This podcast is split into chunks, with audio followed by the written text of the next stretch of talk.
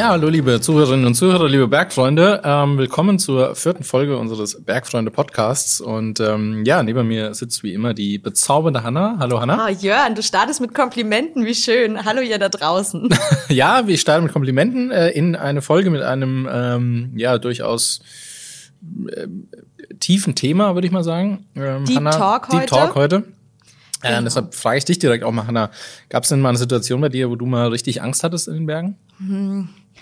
Also Angst ist tatsächlich ein, ein, wichtiges Thema bei, bei jedem Autosport und ich persönlich habe eigentlich immer Angst, wenn ich äh, Fahrrad fahren gehe.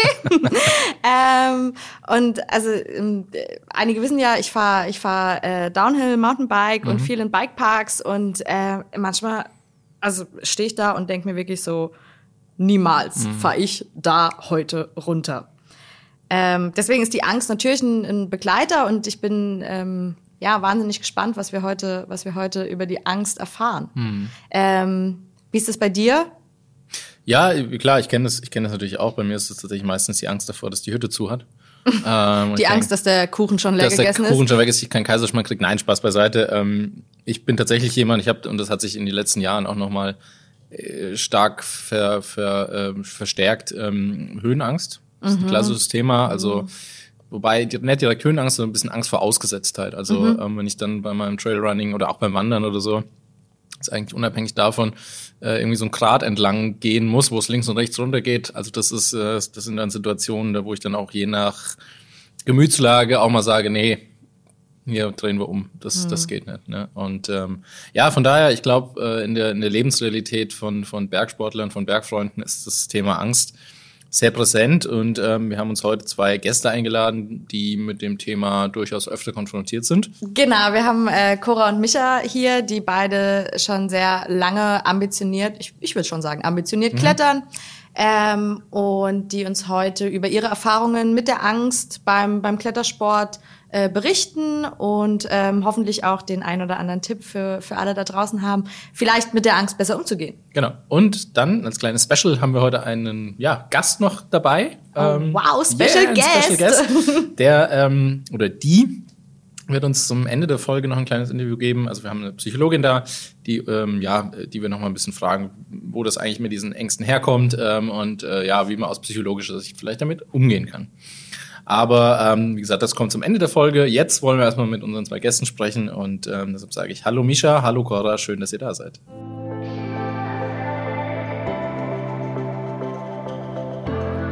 Herzlich willkommen zu unserem Podcast. Ja, herzlich willkommen auch von mir. Schön, dass ihr da seid. Danke, ja, danke. danke. Erzähl uns doch mal, was, was äh, macht ihr denn eigentlich bei den Bergfreunden?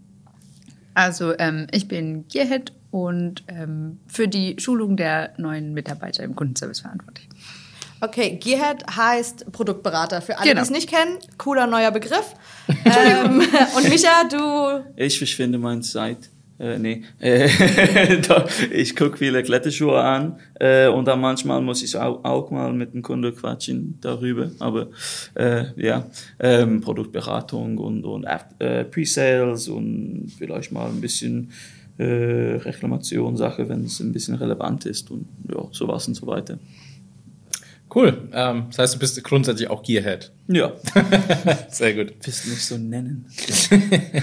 Und äh, unter den Bergfreunden gehört ihr beiden ja zur ja, kletternden Zunft, äh, würde ich, mal, ich mal sagen. Ähm, wie, wie ging das denn bei euch so los mit der Kletterei, Misha? Wann war dein erstes Mal ja, das Klettern? Ist, äh, ist eigentlich ein nerviges Thema bei mir, weil ich bin aufgewachsen fünf Minuten von einer Kletterhalle, aber, aber bin dann äh, so, so nie reingegangen, bis ich irgendwie 17 war. Und okay. dann war so, oh, ja, okay, jetzt habe ich was ver verpasst. Ähm, ja, und dann bin ich äh, in der, bei der Uni viel geklettert, mhm. ähm, am Fels meistens eigentlich. Es, äh, es war eine lustige äh, Geschichte, ich kann nicht reden. Ähm, es war eine lustige Geschichte, weil ähm, ich glaube, die meisten Leute heutzutage fangen an in der Halle. Mhm äh, und dann geht draußen. Ich bin eigentlich äh, so durch der Uni und sowas meistens erst draußen geklettert und dann war so total motiviert und dann dachte ich, okay, jetzt muss ich stärker werden. Dann bin ich dann mehr in der Halle gewesen und, und äh, zu viel geboldet und so und dann, ja. Und das Ganze in England, wo das Wetter ja eigentlich nicht so nett ist, oder? Ja, Zum Klettern. ja, es ist einfach ein bisschen äh, äh, unlogisch manchmal. Gell. ja, aber ich finde ja, aber ich find's, ich find's eigentlich, also, also überleg mal, hier in Deutschland, wenn es regnet, dann, dann regnet es und, und öfters regnet es einfach das ganze Tag. Aber in England kann das sein, dass es regnet zwei Stunden, dann wartest du noch eine halbe Stunde oder so und dann äh, ist der Fels schon trocken und dann geht's du klettern äh, und hast noch einen tollen Tag und äh, ja, hier ist es doch das ganze Tag feucht. Es ist, äh, ja, also, also so, und da gibt's auch viel Wind. Äh, heißt auch, dass wenn du am irgendein Fels an einem Hügel gehst, dass das, das trocknet ganz schnell. Ähm, also du kommst irgendwie durch. es ist aber eine, eine, eine feuchte Erfahrung, sage ich so manchmal. Okay. Ich spare mir die Sprüche. Okay, wir, wir ignorieren es einfach. Cora, wie war es denn bei dir? Wie bist du denn mit dem Klettern gestartet? Ich habe äh, auch in England gestartet während meiner Zeit dort, aber ganz klassisch in der Halle. Also das war so ein ähm, nach zwischen Weihnachten und Silvester. wa- Was könnte man denn noch so machen? Ach, irgendjemand weiß, wie es geht. Komm, wir gehen mal. Ähm, ich fand es damals auch sehr cool. Ich hatte sehr viel Zeit sozusagen und deshalb ähm, wurde das dann zum Hobby, erst Indoor und dann natürlich trifft man viele Leute, die dann sagen, ah, draußen ist auch sehr cool. Und als es dann etwas wärmer wurde, sozusagen, bin ich dann auch in meinem zweiten Monat gleich rausgegangen. Raus an den Fels. Das ging aber flott. Ja, obwohl, ja. Ich denke, es kommt so drauf an, auf die Kletterer. Also manche verlassen die Halle heutzutage ja gar nicht mehr. Gerade Bouldern ist ja da doch eine eigene Spielart geworden, sozusagen. Aber ich denke, Leute, die gerne an den Fels gehen, gehen auch wie in Deutschland relativ schnell raus. Ja. Und wie war das für dich, als du, als du dann das erste Mal am Fels warst? Hattest du da irgendwie das Gefühl, hm, das klappt alles gut? Oder hast du irgendwie gedacht, so, oh Gott, was mache ich hier eigentlich? Also es gibt ja diesen netten Spruch, äh, von wegen draußen ist es anders. äh, ich glaube, der DRV hat den rausgebracht. Äh, das stimmt auch. Also gerade weil in der Halle hast du deine hübsch sortierten Griffe. Das heißt, äh, bitte folge der roten Ja. Linie, so mehr oder weniger. Da hat sich ja auch einer was bei gedacht, Genau. er die Bude geschraubt hat. In der, in Und, der und draußen ist es dann so, so, hier hast du deinen Fels, ähm, da sind Griffe dran, viel Spaß beim Finden. Ähm, ungefähr so läuft es ab. Das heißt, selbst wenn eine Route theoretisch äh, popelichst einfach ist und du sie in der Halle vermutlich mit geschlossenen Augen klettern kannst, bist du am Fels äh, normalerweise erstmal verloren, weil du überhaupt keine Ahnung hast, wo du überhaupt hingreifen kannst. Und meistens nimmt man dann die richtig miesen Griffe, weil man die guten nicht sieht und macht sich selbst das Leben schwer. Ähm, aber ansonsten war das cool. Also es war auch ähm, ich war damals an einem Ort, der hieß Stanage. Der ist auch, würde ich sagen, nicht allzu hoch. Das sind was, 10, 15 Meter. So. Ja, so zwischen, zwischen, zwischen 8 und 18 ungefähr. Genau. Also es ist kein. Es ist jetzt kein Mega-Fels sozusagen. Und dadurch, dass mich meine Partner auch alle ins Top Rope genommen haben, war das kein Problem. Das wollte ich jetzt gerade fragen. Micha, warst du da schon dabei oder Nee. kam, kamt ihr später zusammen? Nee, nee, ich war nicht dabei. Ich war, Okay. ich war nicht cool genug in der Zeit. Ich glaube, die Halle, in die Halle geht ihr immer noch ähm, nach wie vor, auch an den Fels geht ihr, aber ihr habt euch ja, ihr seid ja jetzt schon ein paar Jährchen dabei sozusagen und habt euch äh, durchaus ja auch schon ins alpinere Gelände vorgewagt und auch gerade Misha, du hast ja schon ein paar sehr anspruchsvolle Routen auch hinter dir, äh, Cora, du auch. Was äh, ist es denn, was euch so an dem, ja, am Klettersport fasziniert? Ähm, das ist immer eine gute Frage. Ja, gell? glaub, nee, also, ähm, nee, doch, es gibt eigentlich so, äh, ich, ich finde ziemlich logische Antwort, weil Klettern ist physisch und mental und das ist diese Kombination von die zwei, ähm, so, also ja, die, die zwei Dinge, das, das ich glaube, die meisten Leute so gut finden, weil äh, da muss man äh, physisch sehr hart arbeiten, aber du musst auch ähm, gleichzeitig wirklich äh, denken und, und so präsent in dem Moment bleiben. Das ist nicht zum Beispiel wie äh, Rennen oder so, wo man ich meine es nur, okay, ja, äh, eigentlich könnte man das mit, mit so, so Skyrunning oder Trailrunning vergleichen, so auf technisches Gelände, wo man äh, richtig Gas geben muss, aber immer noch Wo der Kopf einfach dabei ist. Du ja, kannst ja, den Kopf ja, nicht den, den richtigen Weg finden und, und nicht falsch treten und sowas. Ich glaube, Klettern ist einfach ähnlich. Das ist äh, äh, sehr anspruchsvoll und ähm, ähm, quasi, ich muss ein bisschen Englisch, aber das ist so all-encompassing.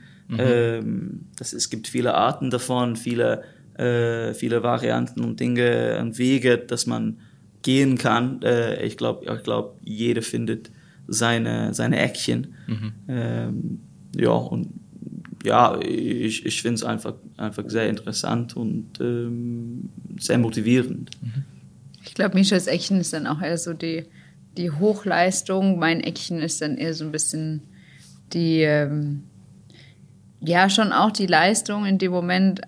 Allerdings, ähm, glaube ich, möchte ich sozusagen der, der, der, der Spaßfaktor und damit auch vielleicht das nicht ganz so weit pushen ist bei mir dann äh, ein bisschen mehr sozusagen als bei ihm. Ich glaube, Misha hat einfach mehr Spaß am viel Pushen.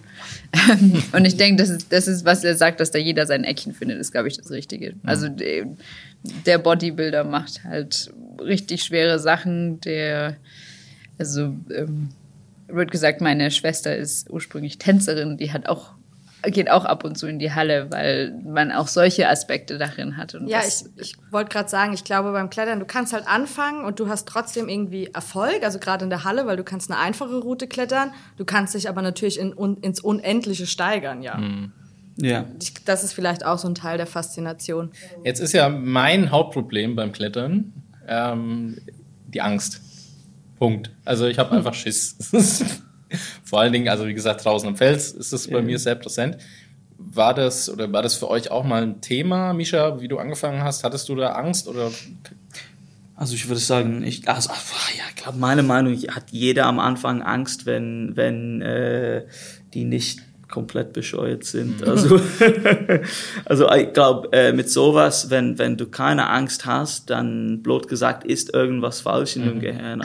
Ganz einfach. Weil das ist ein sehr äh, natürliches Gefühl mhm. äh, von, von, von der Höhe oder von der Stürzenangst zu haben. Äh, okay, vielleicht kommst du von einer anderen Sportart wie ähm, Skydiving oder so, ja. dann, dann hast du vielleicht weniger Angst, aber das ist immer noch eine, eine andere Umgebung. Also ich würde sagen, jeder hat so einige äh,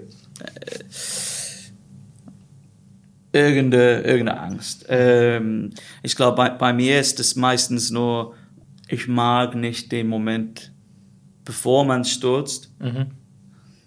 Äh, dem Sturz selber ist nicht so schlecht mhm. irgendwie. Äh, der hohe, mit der Hohe habe ich eigentlich kein Problem mhm. mehr. Das würde ich sagen, das ist jetzt einfach weg.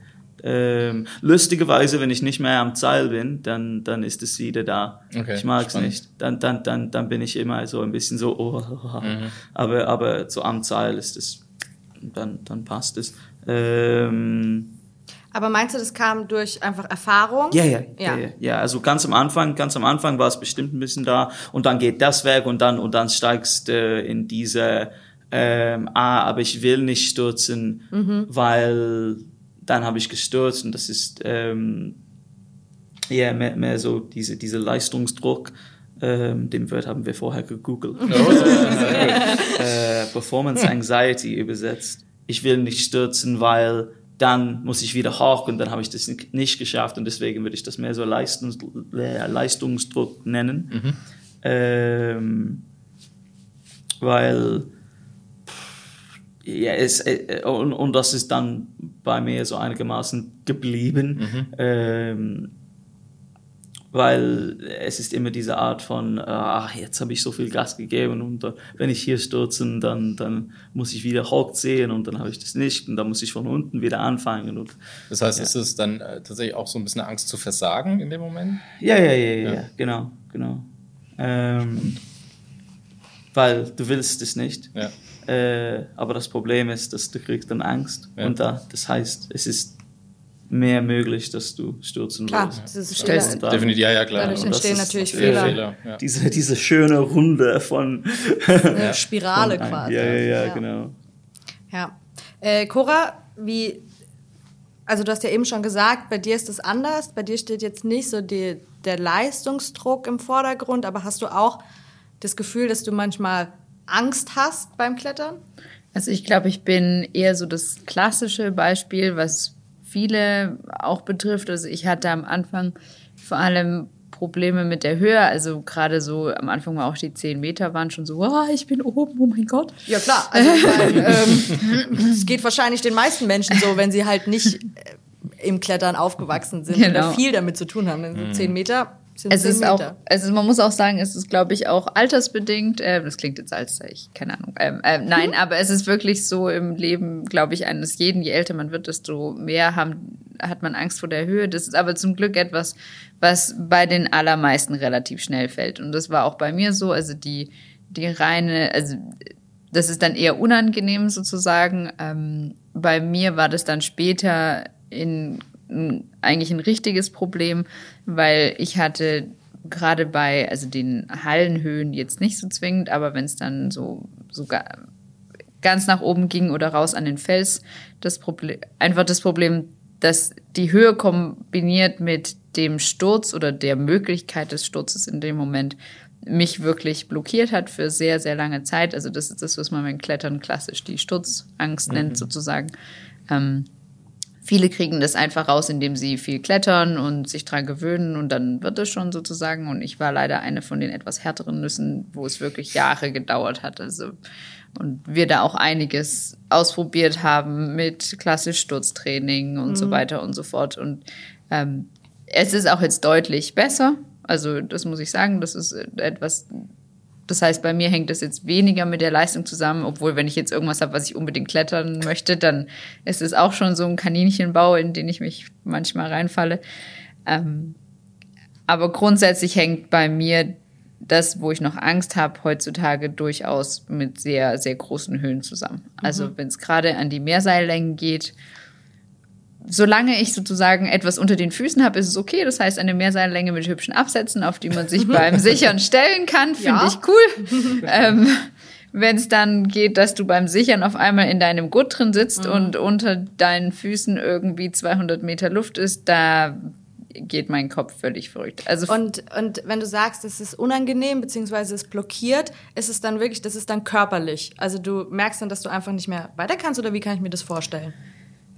Ja, also sagen wir es mal so, als Kletterer darf, also es gibt ja diese klassischen Angstreaktionen, wie war das, äh, Flucht, Kampf und Erstarren. Und als Kletterer darf man eigentlich keines der drei Symptome wirklich zeigen, weil du sonst wirklich dich in Gefahr begibst sozusagen. Und ich denke, in gewisser Weise ist das auch abtrainiert. Also in dem Moment, also ich reagiere zumindest an der Wand mit keinem der drei klassischen Symptome mehr. Aber es ist halt das Übliche. Ich meine, jeder kennt ja ein Angstgefühl, so krummeligen Magen, schwitzige Hände, Kopfschmerzen, du bist so nervös und flatterig und so. Und das ist natürlich der ganzen Sache sehr abträglich. Und natürlich ist es dann auch, macht es dann auch nur noch bedingt Spaß in dem Moment, weil Klar. man ja dann nur noch damit am Kämpfen ist, dass man sozusagen die ganze Geschichte mental zusammenhält und durch die Tour durchkommt sozusagen. Gibt es kon konkrete Touren, wo du mal dieses Angstgefühl ganz, ganz intensiv erlebt hast?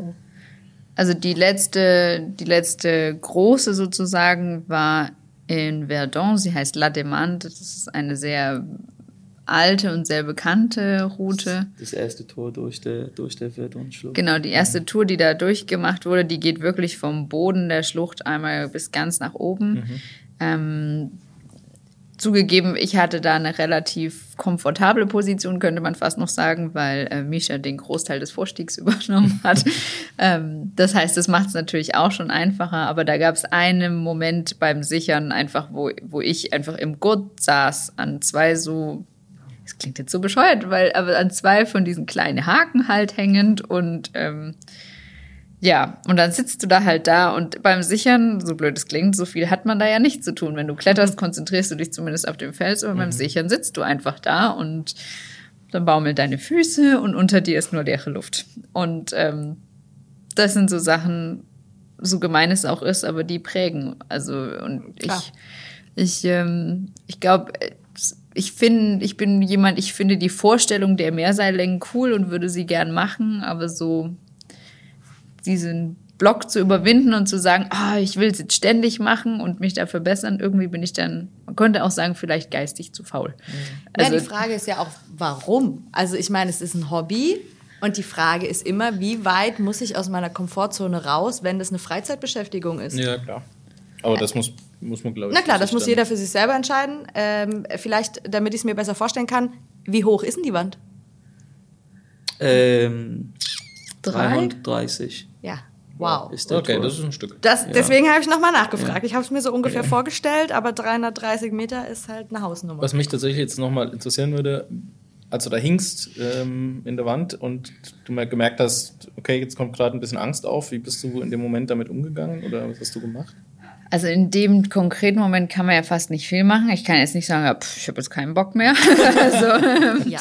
ähm, also das gerade, ich glaube, das ist so ziemlich in der Mitte. Ich meine, in dem Fall wusste ich oder konnte ich ja auch sehen an der Struktur, dass es jetzt praktisch danach wieder besser wird. Also die Tour wird als relativ einfach bewertet und dementsprechend sind die meisten Sicherungsstände und auch Klettereien jetzt nicht im überhängenden Fels oder sowas, sondern einfach gerade und man konnte sozusagen sehen, okay, wenn ich jetzt das nächste Stück klettere, ähm, sozusagen Misha ist hinter der Kante verschwunden, dann wird's danach auch wieder besser und dann werde ich wahrscheinlich dann auch nochmal sozusagen auf in Anführungsstrichen sicheren Beinen stehen können.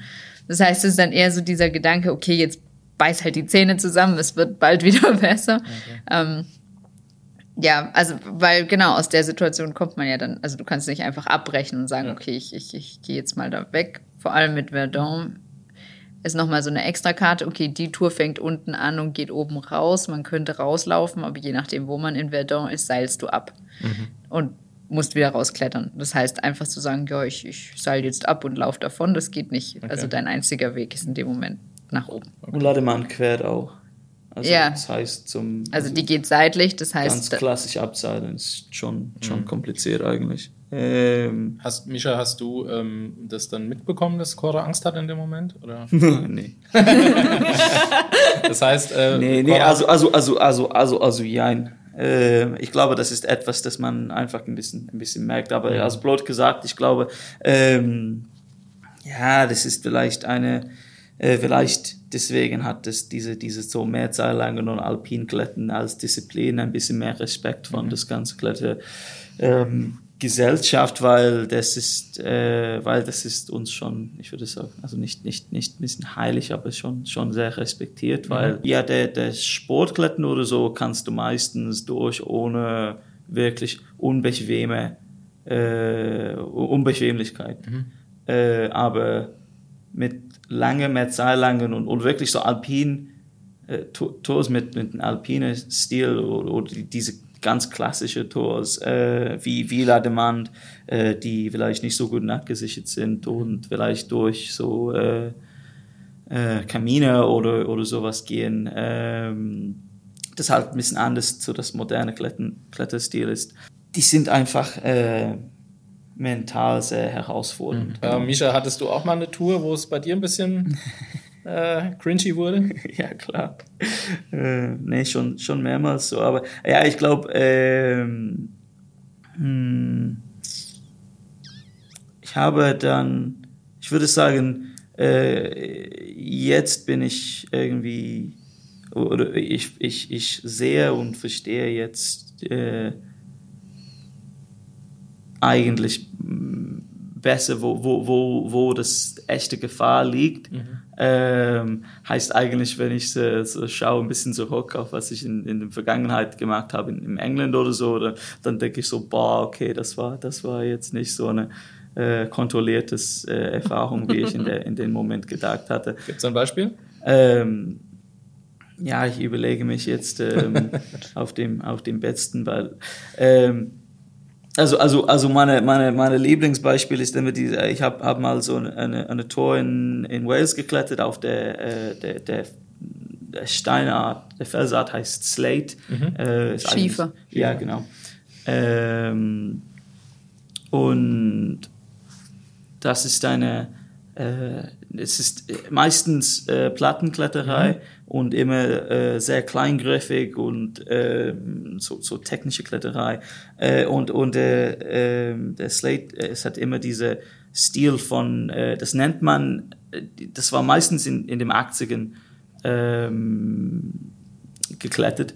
Und, und äh, das, das äh, Stil von der Kletterei nennt man quasi Designer Danger.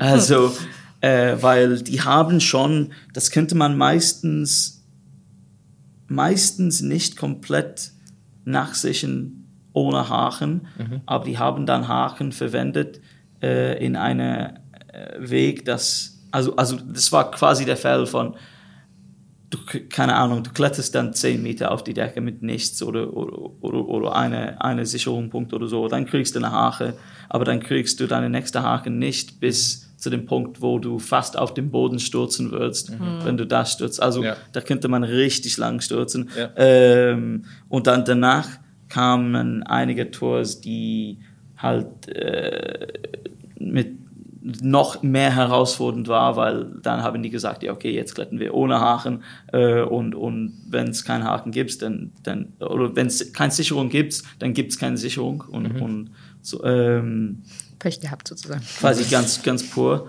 Ähm, und dann, ich habe eine, eine von diesen Tours ähm, erstmal, erstmal mit, mit Top Rope geübt und dann, und dann geklettert. Äh, und da hatte ich äh, irgendwie drei Sicherungspunkte gefunden. Ähm, und der, der eine in der Mitte unter der Schlüsselstelle war eigentlich ziemlich gut. Das nennt man, das heißt Skyhook. Das ist so eine, so eine kleine Stahlhaken, die man irgendwie in so ein Loch auf dem Fels hängen kann. Äh, ich fand's gut in dem, Mo- in dem Moment. Äh, Es, es war nicht schlecht. Ähm, aber das Problem ist dann beim Vorstieg ist diese, äh, ich habe den Skyhook gelegt und dann bin ich weitergeklettert und der Skyhook ist irgendwie an mein Bein hängen geblieben und dann wieder runtergestürzt und dann, dann stehe ich auf, äh, keine Ahnung, so ein 1 Zentimeter ähm, Eckchen, äh, 16 Meter auf, äh, 16 Meter hoch und halte zwei, mh, keine Ahnung, ähm, 5 Millimeter Leiste oder so und Krass. denke, toll, jetzt muss ich den Schlüsselstelle machen. Und der, und der Kumpel in dem Moment hat ganz gut reagiert, weil er hat, er hat einfach gemeint, ja, alles gut, du kannst das schon, da hast du es schon gemacht in dem Top Rope, mach's einfach und dann, dann ist es äh, wieder sicher. Und äh, er hat mir danach gesagt, er hat's gemacht, weil äh, er dachte, er hatte nicht genug Zeit, äh, Ja. So hintenrum zu, zu rennen und ein Seil runterzugeben und ich dachte, okay, entweder macht er das jetzt oder nicht. Ja, krass. du hängst ja da. Ja, da Ja. bin ich, da bin ich weiter geklettert und das hat alles geklappt und dann könnte ich danach äh, ein bisschen Sicherung legen. Äh, aber, aber das ist, das ist mit mir immer geblieben als ein Moment, wo ich dachte, okay, ähm, hm, eigentlich hatte ich nie geplant zu stürzen, weil das war, ich habe bemerkt in dem Moment, es war eigentlich kein Problem, weiter zu klettern ohne dem Sicherung. Und ich Ja. dachte, okay, das ist komisch. Wenn man, warum, warum habe ich dann die Sicherung überhaupt gelegt und, und Sachen und dann, und dann überlegst du, ob du wirklich im Kontroll warst oder, oder ob du einfach so ein Gefühl von Kontrolle hattest, aber, aber Die Kontrolle gar nicht da war. ja, weißt du, so mehr riskiert, Ja. als, äh, als eigentlich geplant war. Ja, und also das, das bleibt bei mir als äh, Ja, das kann ich mir interessante Gefa Erfahrung. Das kann ich mir gut vorstellen. Micha, das scheint eine sehr, wie du sagst, prägende Tour gewesen zu sein. Ähm, ich denke, solche Erfahrungen nimmt man ja immer mit, auch in, in zukünftige Touren. Ähm, habt ihr denn für euch jetzt, oder Cora, hast du jetzt aus deinen Erfahrungen irgendwie eine Methode entwickelt, wie du vielleicht solche Ängste vermeiden kannst, wie du vermeiden kannst, in brenzlige Situationen zu kommen oder irgendwie irgendwas, was hilft in solchen Situationen? Also wenn es jetzt grundsätzlich eher um die reine, also es gibt ja mehrere Situationen. Es gibt die Angst sozusagen vor der Höhe oder sowas oder dem Sturz, die ja eher einfach unbegründet ist. Dann gibt es ja wirklich begründete Situationen, in denen man Angst haben sollte. Die sollte man einfach durch Planung vermeiden, wenn möglich in dem Moment. Ähm, genau, aber wenn es um sozusagen die unbegründete Angst ist, wo es einfach um Höhe oder Material geht, da gibt es verschiedene Methoden sozusagen erstens mal kannst du dich, wenn du es vorher weißt, hilft es natürlich sehr viel, weil dann kann man auf dem Boden stehen, sich schon darauf vorbereiten, zu sagen, ja, du weißt jetzt zwischen dem, keine Ahnung, sechsten und siebten Haken ist dieser große Abstand von so und so viel Meter. Das funktioniert natürlich vor allem bei Touren, die man schon mal geklettert hat. Das heißt, ähm, da ist es jetzt etwas, wenn ich sage, okay, ich habe jetzt zum Beispiel einen großen Abstand drin und es ist eine Tour, die ich unbedingt klettern möchte, da versuche ich dann immer zu sagen, okay, ich klipp den Haken und dann total ausschalten. Alles ausschalten, nichts reden, nichts denken, sondern einfach sich wirklich nur auf diesen Moment und das Klettern zu konzentrieren. Was mir persönlich Ein bisschen hilft, das klingt jetzt ein bisschen komisch, aber wenn alle unten die Klappe halten. ähm, weil ich gemerkt habe, dass ich sehr ähm, gerade auf meinen Sicherer und seine Stimme fokussiert bin, mhm. weil man ja immer denkt, okay, wenn irgendwas passiert, ist das die Person, die dir die Warnung geben wird in dem mhm. Moment. Das heißt, wenn mein Sicherer babbelt, dann äh, höre ich da immer mit so ein paar Gehirnzellen mhm. zu. Ähm, und deshalb, ähm, ja, das gibt dann manchmal komische Situationen. Ich so halb im Fels hoch, äh, Misha sagt Hallo zu irgendjemandem und ich so, Ruhe da unten. Sei fokussiert. Du hast mein Leben in der Hand. ja, es ist ja gar nicht so zwingend, da, dass ich dem, dem Sicherer beim Sicher nicht zutraue, sondern dass es mein, dass mein Gehirn in dem Moment abgelenkt wird. Und ich glaube, mhm. das Beste für mich in der Situation ist einfach komplett in dieser Situation drin zu bleiben bleiben. Und in dem Moment, wo ich praktisch Gehirnkapazitäten, mhm. das klingt so blöd, frei habe, um über irgendwelche Konsequenzen nachzudenken, dann, das ist auch der Moment, wo dann eventuell die Angst zurückkommt. Also quasi der berühmte Tunnelblick. Genau, mhm. genau. Das, was die Kletterer, glaube ich, am liebsten Flow nennen. Flow. ah, Moment. der Flow. Ja, der, Flow. Der Flow. Flow, der, der Tunnelblick. Genau. Ähm, und Misha, du schau, schaust seit der Wales Tour immer genau nach, ob jede Sicherung liegt oder? Ja, jetzt, jetzt würde ich bestimmt sagen, äh, mir ist das, das Kombination von mental und physisch ein bisschen mehr wichtig. Mhm. Ähm, weil, weil eigentlich ist es schwerer, weil ich war in dem, in, in dem Tor immer sehr unter Kontrolle.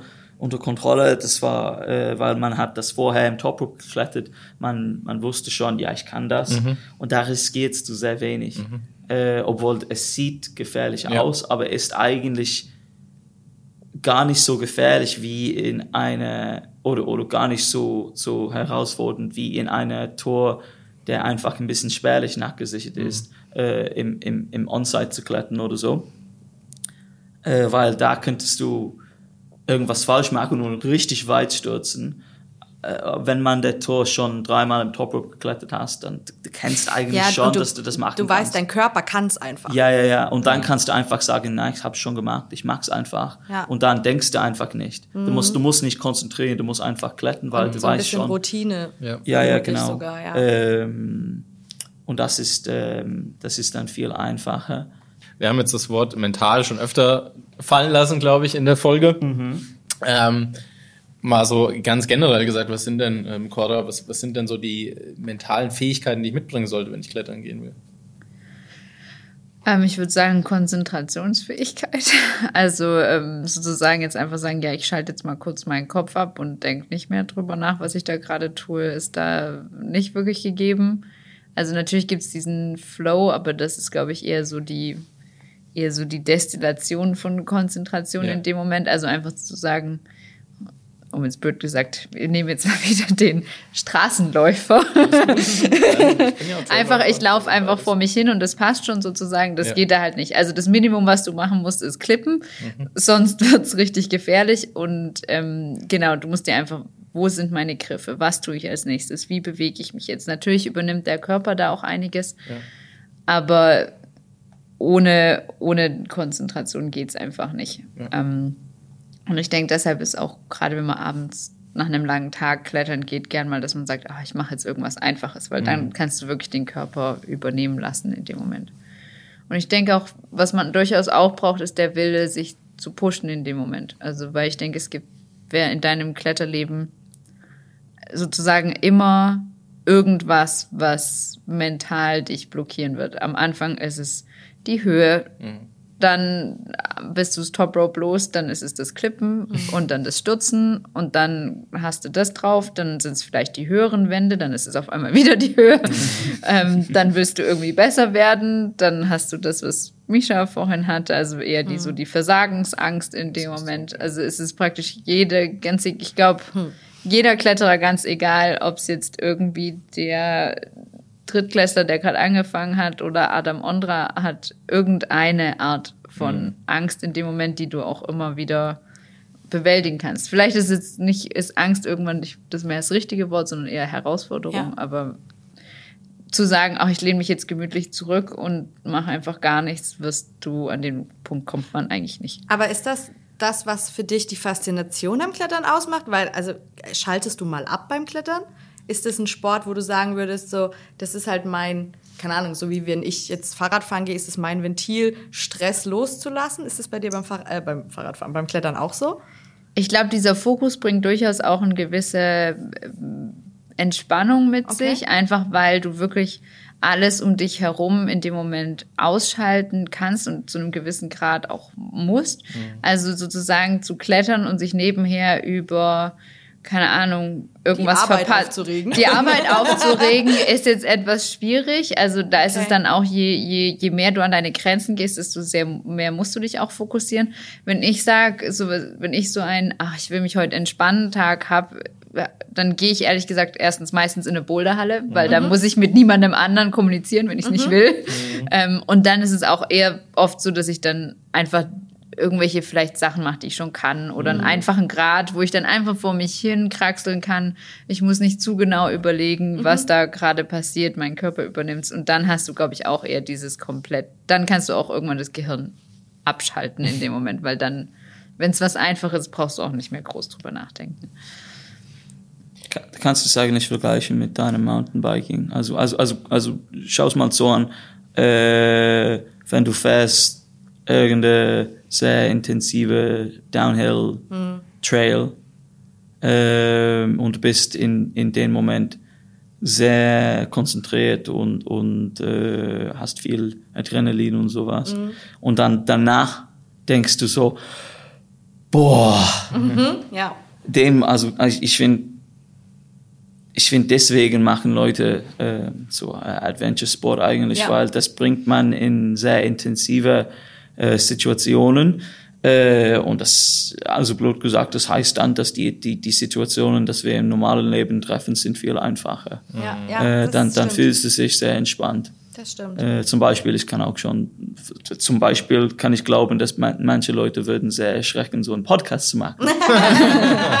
ähm, Ja, ich glaube, das ist das gute alte Heraustreten aus der Komfortzone. in dem ja, Fall. genau. Ja, aber, aber ja, äh, Ich glaube tatsächlich, dass das ein ganz gutes Bild ist, warum auch bei uns bei den Bergfreunden wir einfach auf so einer Wellenlänge sind. Weil wir, glaube ich, ganz viele Kollegen haben, die da ein bisschen ähnlich ticken. ja. Also einfach ein bisschen einen an der Latte haben, so. Ja. Oder nicht mehr alle Latten am Zaun, wie sagt man? Einstellungskriterium. Genau, Einstellungskriterium, das Du musst Ganze. dich auch mal quälen können. Du musst dich auch mal ein bisschen quälen können, genau. Äh, raus aus deiner Komfortzone.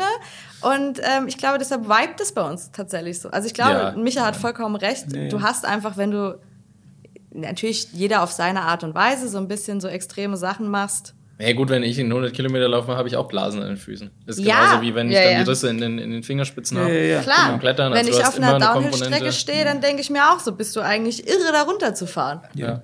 aber das ist immer diese Phase. Ist zum Beispiel, wenn du an der Wat, du hast an der Watzmann oder, oder Zugspitze oder so vor, vor einiger Zeit und da hast du, da hast du auch äh, ein bisschen Schiss gehabt. Ähm, aber ja. heißt jetzt, wenn du irgendein, irgendeine normale Trail in dem Wald läufst, ist es eigentlich nicht so äh, herausfordernd, Ja. oder? Das ist mehr entspannt. Und dann, wenn du bei der Arbeit bist, bist du immer so, boah, weißt du? ähm, weil ich, ich finde, man, man erweitert seine, ähm, Horizont. Grenzen. Seine ja, Grenzen, genau. ja, Äh, oder, oder, oder, oder das, das Kapazität für Ja. Stress und für Ja.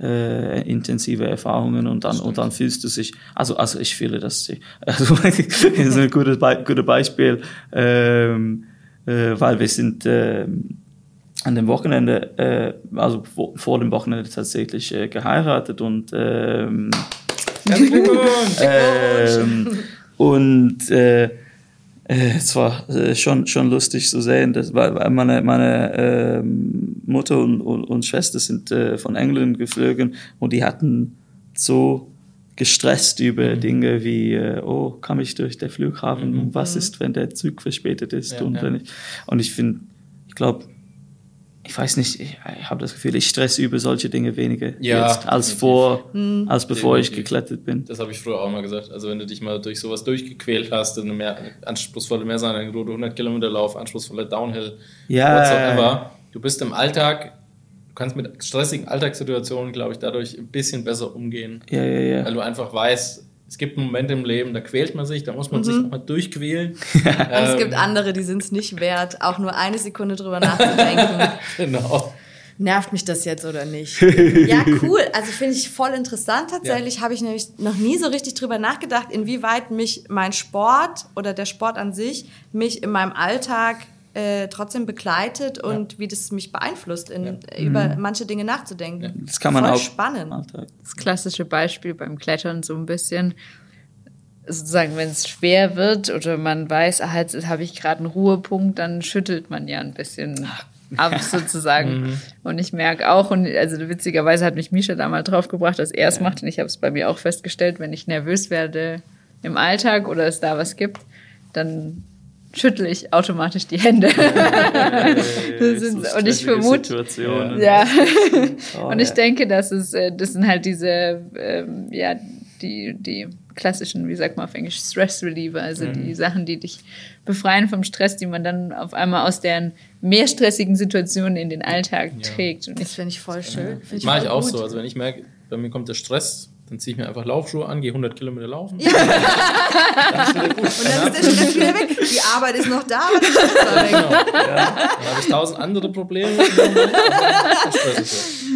ja, ja, ja. Ja, aber das, ich glaube, ich glaube, lustige, ich glaube, das koppelt eigentlich mit dem Nervosystem und alles, weil, äh, ich glaube, wenn, wenn du, wenn du so mental gewohnt bist, dass wenn du die Hände schüttelst, dass du dann sich ruhiger fühlst. Ja, ja. Äh, das, das geht auch andersrum, dass äh, deine, deine Gehirn lernt, ah, okay, ich schüttel jetzt die Hände, das heißt, dass ich bin jetzt nicht so gestresst. Ja. Okay, und dann deine, deine Gehirn ist dann weniger gestresst und dann reagiert das Körper weniger und dann sagt mhm. er das Nervosystem, ah, okay, oh, wir sind nicht gestresst. Okay, toll. Und das ist wie wenn du, ja. wenn du ähm, irgendwie schlechte Laune hast und du lächelst die ganze Zeit, du versuchst dich zum Lächeln zu zwingen, dann Okay. relativiert sich das auch wieder mhm. tatsächlich. Also ist ja irgendwie so wissenschaftlich. Ich ja. habe keine Ahnung. Das werden wir vielleicht nachher noch. Ja, hören wir vielleicht ja noch ein bisschen was über die wissenschaftliche Komponente. Genau. Ähm, ähm, ja. Eine Frage noch: Macht ihr denn auch bewusst Mentaltraining? Also in der, ja. in der Zeit der Sturzangst war das ganz, also als es so, so extrem war sozusagen, war das ähm, wirklich praktisch ein Begleiter bei jeder Kletter, also jedes Mal in der Kletterhalle wurde jedes Mal Sturztraining gemacht hinterher.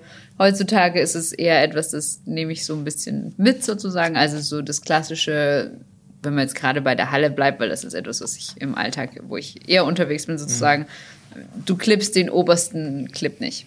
Also, dass ah. du praktisch immer sagst, immer am Top der Route wird abgesprungen, einfach um praktisch immer diese Sturzsituation, oder zumindest die, in dem Fall ist es ja kontrolliert eher eine Sprungsituation, herbeizuführen, dass du weißt, okay, es ist kein Problem, ich kann das. Also mhm. das ist auch etwas, wenn man das schleifen lässt und dann sagt, ah, ich mache jetzt sehr viel Top Rope oder kletter nur in meiner Komfortzone und spring nicht. Das habe ich jetzt gerade auch über ähm, unsere lieben Lockdowns gelernt wieder. Also wenn du das, wenn man das schleifen lässt, dann muss man dann auch wieder ein bisschen aufs Gaspedal treten, um es wieder rauszukriegen, mhm. weil das ist, da mhm. ist der Körper dann auch so mm, faul in bequem, die alten Wege, ja. bequem in ja. das reinzufallen, was eigentlich für den Körper weniger stressvoll, mhm. äh, stress, stressig ist und in dem Fall ist Springen natürlich, hat immer so eine kleine Stressspitze, selbst wenn man es mhm. gewöhnt ist. Vielleicht machen auch deshalb so viele Kletterer äh, so intensiv Yoga, weil sie sich einfach dann sehr gut fokussieren können und sowas. Fällt mir gerade ein. Ja, das, das kommt und Misha macht zum Beispiel Atemtechniken teilweise. Ja. Ja, also ich glaube, ich glaube, viele Leute machen das einfach automatisch äh, und dann und dann das ist dann dann in der letzten Zeit durch. Äh, ich glaube, das eigentlich äh, hat das äh, das meistens im im, im so Outdoor-Feld ähm, ähm, bewusst bekommen durch, durch Cold Water Swimming und, und solche mhm. Sachen. Also die ja. haben das wirklich gepusht, weil ja. das, da ist es super wichtig, das Atmentechnik, ähm, dass man, also, also, also diese, diese Theorie, dass man quasi das Nervossystem durch deine Atmen influenzieren kann mhm. und, und dadurch äh, das physische Reaktionen von deinem Körper auch sich enden. Mhm. Ähm, wenn man ähm, also das ist, das ist nicht nur, nur, nur Atmen, sondern auch, äh, wie man ähm, das, das Körperposition, das Körperspannung und mhm. das Ganze. Also zum Beispiel, das kann man, das kann man ganz, äh, ganz gut testen eigentlich. Also das heißt, du musst äh, durch da, ganz tief durch die Nase atmen, Mhm. ähm, ganz tief in den Magen und äh, der, Magen muss dann rauspushen, ganz, ganz entspannen, so, so wie du eine fette Bauch hast eigentlich so. Kann ich heute nicht machen. Und dann, und dann hältst du das, äh, kannst, kannst auch testen, wenn du willst, äh, und, das, und dann hältst du das äh, für zwei Sekunden Mhm. und dann äh, durch den Mund raus. Äh, langsam so und du wirst merken, nach ein oder zwei Mal äh, fängst du an zu gähnen und das heißt, dass dein Nervossystem hat gesagt, ah, okay, wir sind jetzt entspannt. Ja. Das ist spannend. Ähm, ich kenne das nämlich als Einschlafübung. Tatsächlich. ähm, und soweit ich das noch weiß, ist der wissenschaftliche Hintergrund, dass ähm, je länger, also du hältst ja dann kurz die Luft an quasi. Und dadurch steigt die Sauerstoffsättigung im Blut, auch durch die langsame Ausatmung. Ähm, und dadurch wirst du quasi entspannst, entspannst du dich. Also du hast eine höhere Sauerstoffsättigung im Blut und dadurch entsteht ja, eine. Entspannung. Also wie gesagt, ich kenne es als Einschlafübung, aber also Entspannung, Ja, Entspannungsübung. Aber, aber es ist halt, ich glaube halt einfach eine Methode, ähm, dass man, ja, das, das, äh, ja, das ist halt nicht so wissenschaftlich, aber quasi die Setzung von der Nervossystem Ja, ja, klar. Ja, ähm, switchen kann. Ähm, also ich finde, solche Erklärungen funktionieren für, für Leistungssport halt. Und dann, ähm, es gibt bestimmt eine sehr, sehr interessante wissenschaftliche Fakt Ähm. ist, wir kommen ein bisschen runter, wenn wir Wir kommen machen. runter. wenn wir Genau, Kommen runter. und, und, und das, aber das kann man auch an dem Wand verwenden. Ja. Zum Beispiel, da hängst, da hast, da hast ein sehr, hast sehr hart gekämpft durch irgendeine Stelle auf deine, deine Klettertor, äh, und dann hängst du in eine so semi-gute Griff oder sowas und dann musst du sich entspannen, weil vielleicht hast du noch eine harte Stelle oder so. Ähm, oder, oder du bist gerade sehr hoch über der Sicherung, wenn du, wenn du ähm, Tread kletterst oder so. Ähm, und dann, du kannst diese Atmentechnik verwenden. Ähm, das Hart, ähm, wie heißt das? Ich sage immer Herzschlag, aber das ist, ja, ich dachte, ich dachte, das war der Krankheit. Ja, egal. äh, der Herzschlag kommt runter und, ähm, und du entspannst dich und dann, und dann kannst du besser äh, wiederholen. Aber lustigerweise dann, wenn, wenn man weiterklettert in so, ein, in so eine harte Stelle, hilft es eigentlich manchmal zu, zu schreien oder so, weil du willst dann wieder in diese, diese andere Den Rage-Modus. ja, ja, sowas. genau so könnte man, so könnte man das nennen. Also, also es hilft, es hilft einfach so zu machen und dann oder oder oder laut zu schreien Mhm. oder so und dann dann kannst du wieder mehr Kraft verwenden, Mhm. weil in dieser entspannt Modus kannst du weniger Kraft Ja. verwenden. Ja. Und ist es nicht, also ich, wie gesagt, Kletterprofi, ähm, aber da ähm, ist es nicht bei Adam Ontra so, der so schreit, so richtig laut? Ja, Oder? Da gab's Äh, mal so äh, es gibt ein, es gibt ein Videos. Video, es gibt Genau. ein Video davon, wo er sehr direkt darüber redet. Das heißt, äh, wenn er, er macht im Onsite von von dieser Tour, das heißt ähm, Just Do It. Es ist in der USA als eine die ähm, klassische ähm, ähm, boah, wie wäre das in deutscher Skala? 10, 11, 11 minus, glaub. Sauschwer. Ähm, ja, genau, fast. ähm, und und er, er, er sagt in den, er, er macht so ein, so ein Commentary äh, übers On-Site-Video und er sagt, äh, ja, in dem Moment habe ich mich entspannt, aber jetzt würde ich dann wieder kurz, äh, vor ich äh, dem, dem Rest verlassen, würde ich dann schreien, weil ich muss wieder aktiv sein und wieder bereit sein, so richtig zu kämpfen. Ähm, ja, und das ist äh, Ich glaube, das macht das Klettern so ein bisschen aus, dass du weißt, wann entspanne ich mich und wann muss ich wirklich wieder sozusagen Fokus, Kontrolle über den Körper zusammenziehen. Und dieses Wechselspiel zwischen, okay, jetzt Entspannung, um auch die Muskeln zu entspannen und jetzt wieder kon totaler Fokus ist das, was viele dann doch auch anzieht. Ja, mega spannend. Spannend auf jeden Fall. Ja. Ähm, puh, Hui, hui, hui. deep, deeper Talk heute. Mhm. Deep Talk. Nicht so, nicht so quatschig. Nicht so quatschig wie sonst immer. Nee, Quatsch, um Gottes Willen. Ähm, ja, ich glaube, wir kommen so ganz gemütlich zum Ende. Ähm, erstmal ganz, ganz herzlichen Dank nochmal an euch beide. na klar. Und ähm, eine Sache, die wir von all unseren Podcast-Gästen gerne wissen wollen, ist, was ist euer Outdoor-Song? Äh, weil wir haben so eine nette kleine Playlist, die korrespondiert mit äh, unserem, unserem Podcast und ähm, da packen wir eben äh, äh, Lieder ja, drauf. Lieder drauf, an die Berge an die erinnern, Berge die uns, die uns pushen, was auch Genau. immer. Und äh, ihr dürft jetzt jeder eins, äh, eins mit draufpacken. Sehr gut. Äh, ja, also ich empfehle sehr gern generell das Musik von, oh Gott, das, das muss man eigentlich äh, irgendwie buchstabieren, aber das mag ich nicht. Das heißt, der, der ähm, wie sagt man das überhaupt, Artist? Artist, ja. Ja, ja, der, der heißt äh, Emancipator. Okay. Äh, ja, genau. äh, ja, viel Spaß damit. Ähm, und, und das Lied heißt Anthem. Und Aha. das ist, das kann ich sehr empfehlen. Also so ein Lied ist es nicht. Er macht meistens Musik ohne, äh, ohne Worte quasi, ohne aber Gesang, es ja. ist äh, äh, sehr rhythmisch und ähm, Ja, ist doch ich glaube, er kommt aus Norwegen oder so. Und, Cool. ja. Schauen wir uns an. Hören wir uns Ja. an. Cora? Schwierig. Ich glaube, wenn es eher um den entspannten Teil ähm, der Berge geht, sozusagen, ähm, oder äh, genau um so Entspannung zu üben, dann würde ich, glaube ich, äh, auch eher einen, einen äh, Künstler empfehlen als einzelne Lieder. Und das wären bei mir die Piano Guys, heißen die. Weil ich, äh, genau, wenn es um, ich muss zugeben, ich habe eine, eine Trainings-Playlist, wenn ich richtig Gas geben muss. Aber ähm, da ist einiges drauf und jetzt fällt mir natürlich spontan nichts ein. Wir nehmen einfach, Alles gut, wir wir nehmen nehmen die ein, Piano wir Guys. nehmen ein Lied von den Piano Guys und dann passt das schon. Sehr schön. Okay, Mensch, hat äh, mich mega gefreut, dass ihr beide heute Zeit hattet Mich auch. und dass wir so schön über die ganzen Themen gesprochen haben. Und Ja. In diesem Sinne, In diesem Sinne, ähm, wenn ihr noch ein bisschen dran bleibt, äh, es gibt gleich noch ein kleines Interview mit einer Psychologin, äh, wo wir auch nochmal über das Thema Ängste sprechen und wie man dann vielleicht damit umgehen kann äh, aus psychologischer Sicht. Ähm, Genau. Würde uns freuen, wenn ihr euch das noch mit anhört. Ansonsten wünschen wir euch äh, eine gute Zeit draußen und macht's gut. Bis zum nächsten Mal. bis Bye, bye. bald. Ciao, dann. ciao.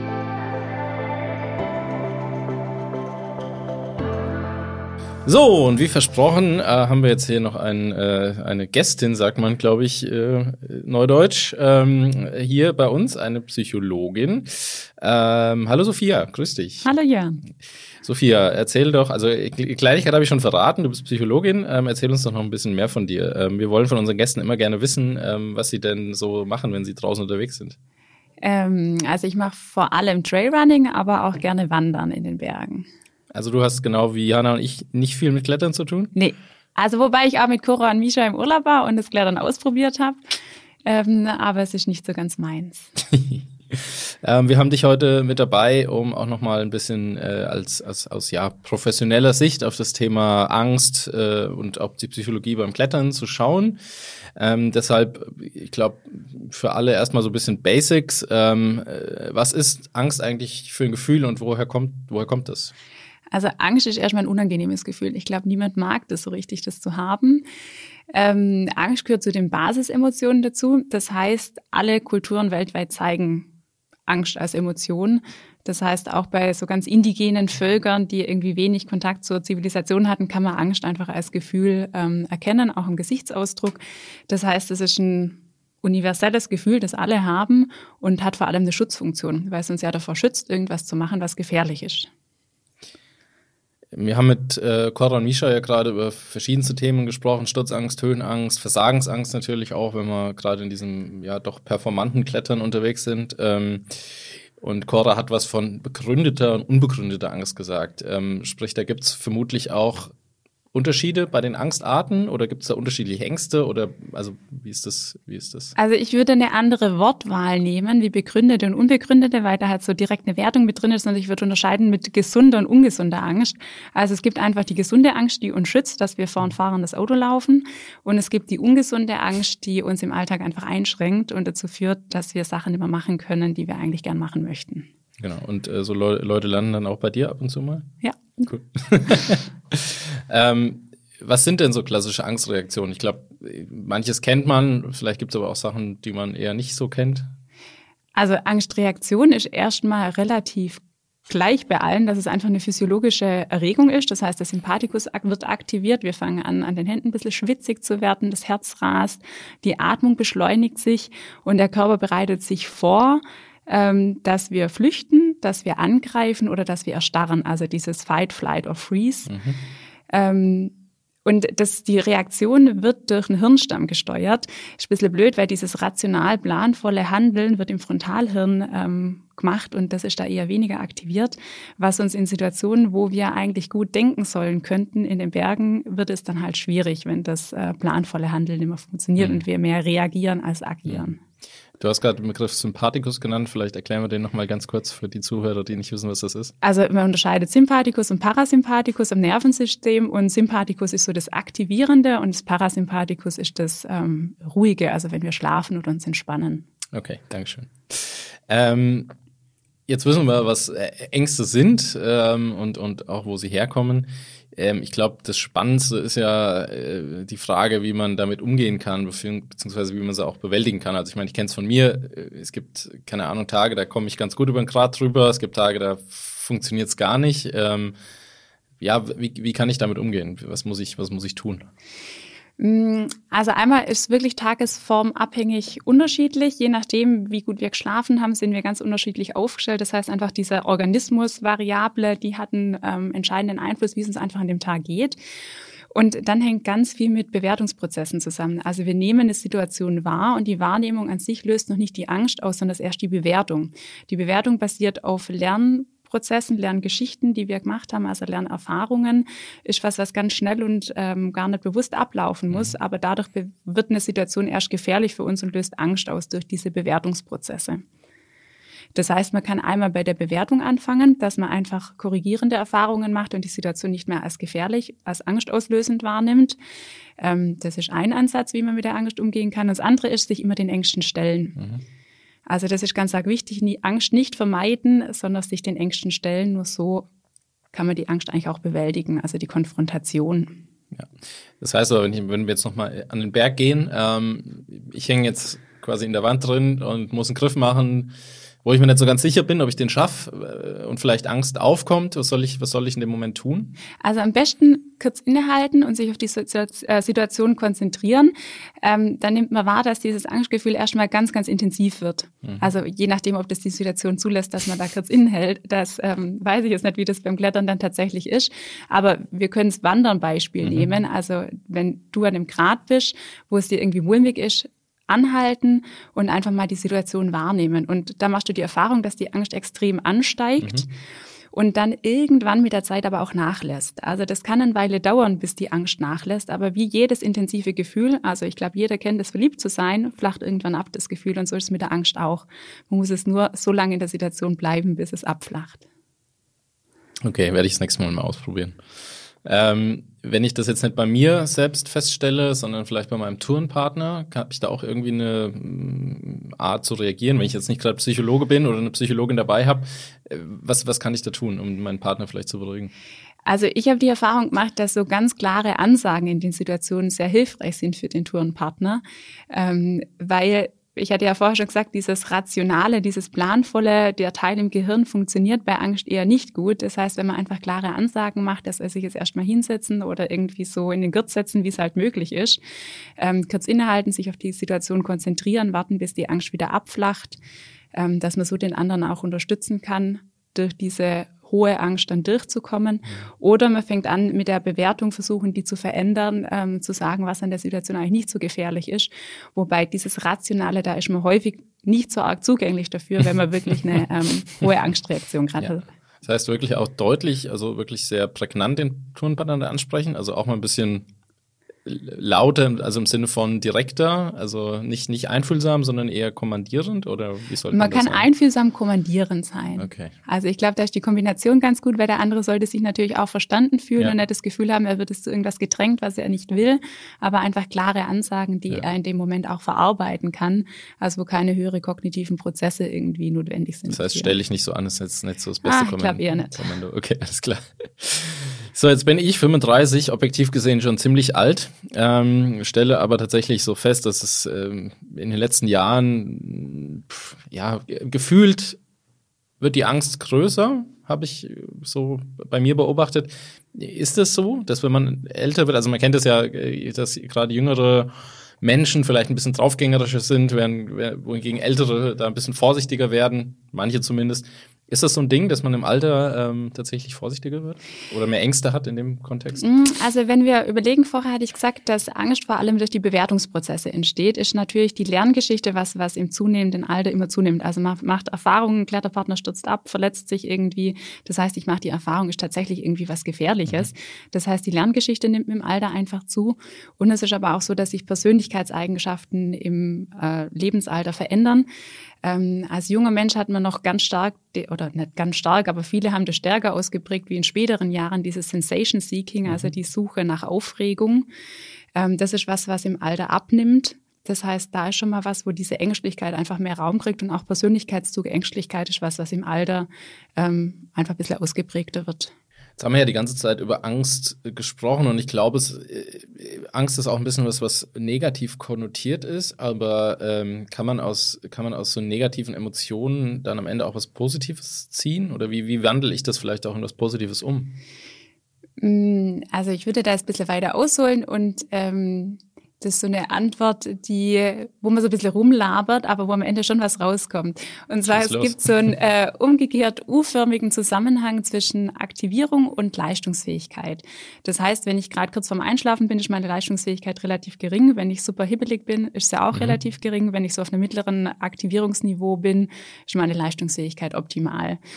Und jetzt gibt es so ein Jörg-Stotzen-Gesetz in der Psychologie, das besagt, dass da die Aufgabenschwierigkeit auch noch eine Rolle spielt. Das mhm. heißt, bei leichten Aufgaben ist eine höhere Aktivierung besser. Also da habe ich eine höhere Leistungsfähigkeit wie eine niedrigere Aktivierung. Mhm. Das heißt, wenn ich jetzt ähm, zum Beispiel beim Klettern ähm, mir da sehr, sehr sicher bin in dem, was ich mache, die Technik sehr gut beherrsche, irgendwie gut trainiert bin, dann ist das für mich eine leichtere Aufgabe. Mhm. Das heißt, da ist eine leichte Angst sogar ein bisschen förderlich, weil ich ja dann ein höheres Aktivierungsniveau habe. Also wir sprechen hier von einer minimalen Angst, also keine große Angstreaktion, aber so eine leichte Angst führt ja dazu, dass ich einfach aktivierter bin. Mhm. Und dann fallen mir leichte Aufgaben, ist meine Leistungsfähigkeit besser. Okay, das heißt, ich sollte immer mit ein bisschen Angst auch an die Arbeit gehen.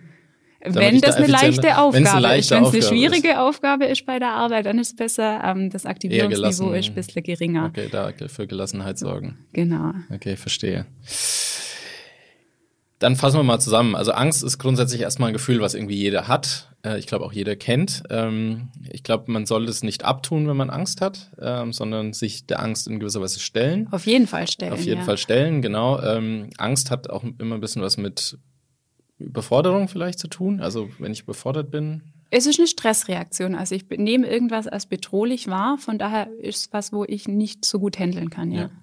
Genau. Und ähm, wenn ich in einer Situation bin, wo ich Angst empfinde, das Gefühl durch auch erstmal aushalten eine Zeit lang und dann irgendwann hoffentlich merken, dass es nachlässt. Ja, und ganz arg wichtig, nicht vermeiden. Also ja. ich kenne das von mir zum Beispiel, wenn ich in den Bergen bin und eine Situation für mich ein bisschen brenzlig wird, dass ich so gedanklich anfange, Lieder zu summen oder zu singen. Mhm. Und damit bin ich in der kognitiven Vermeidung. Das heißt, ah. ich bin ja so von den Gedanken her nicht mehr in der Situation. Okay. Das heißt, man und, sollte sich auch nicht ablenken. Nee, genau. Also Ablenkung ist was, was kurzfristig super funktioniert, wenn man die Situation gut handeln kann. Und das ist auch immer eine Abwägung in den Bergen, weil es ja wirklich mhm. eine reale Bedrohung auch sein kann. Ja. Das heißt, Ablenkung hilft mir kurzfristig, durch die Situation einfach durchzukommen mit weniger Angst. Langfristig führt es dazu, dass die Angst sich verstärkt und auch verfestigt. Okay, ja, das ist doch nochmal ein guter Punkt zum Schluss. Ähm, Sophia, ich sage ganz, ganz herzlichen Dank. Ähm, und wir fragen eigentlich alle unsere Podcast-Gäste, ähm, äh, ob sie noch einen Song für unsere Playlist haben. Das wollen wir mit dir jetzt auch tun. Ähm, also falls du noch ein Lied hast, was wir auf unsere Bergfreunde-Playlist packen können, dann schieß los. Da kann ich leider nicht damit dienen, weil ich eher angestrengt bin von Musik. Vor allem, wenn ich das dann äh, höre, wenn ich draußen bin oder wenn ich trainiere. Da kann ich leider, also kann ich nichts sagen. Das heißt, keine Musik für dich? Nee. Kein Problem, dann gibt es auch keinen Song. Aber ist nicht schlimm. Ich sage vielen Dank und ähm, wir hören uns das nächste Mal. Macht's gut. Ciao, ciao. So, ihr Lieben, äh, vielen Dank fürs Zuhören bei unserer heutigen Podcast-Folge. Wenn ihr noch Fragen habt oder Anregungen, dann gerne über Social Media oder schreibt uns eine E-Mail an podcast.bergfreunde.de.